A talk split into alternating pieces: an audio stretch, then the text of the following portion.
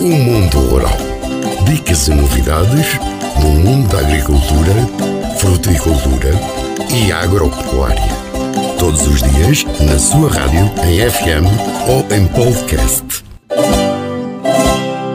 Os preços do vinho vão subir pelo menos 10%. A culpa é sobretudo do vidro, mas não só. As estimativas são da ACIBEV, que alerta também para o problema crónico do envelhecimento da mão de obra no setor, que de momento tem uma média de idades de 65 anos. Os preços do vinho devem subir pelo menos 10% no segundo semestre deste ano, estimam os produtores vitivinícolas, sublinhando que o aumento e a escassez de produtos essenciais estão também a levar várias empresas a considerar sair do negócio. Esta associação, que representa cerca de 80 produtores nacionais, garante que o aumento dos preços só pode ir até certo nível e não pode fazer com que o consumidor seja obrigado a escolher entre uma garrafa de vinho ou outro produto. Em causa está o aumento brutal do custo do vidro, na ordem dos 40%, mas também o cartão, as paletes e os materiais agrícolas, como o adubo, ficaram significativamente mais caros. Outro produto que tem gerado preocupação junto das empresas são os contentores, essenciais na época das vendimas e que hoje custam 5 vezes mais e estão cada vez menos disponíveis. Para além disto, esta associação alerta alerta para um problema crónico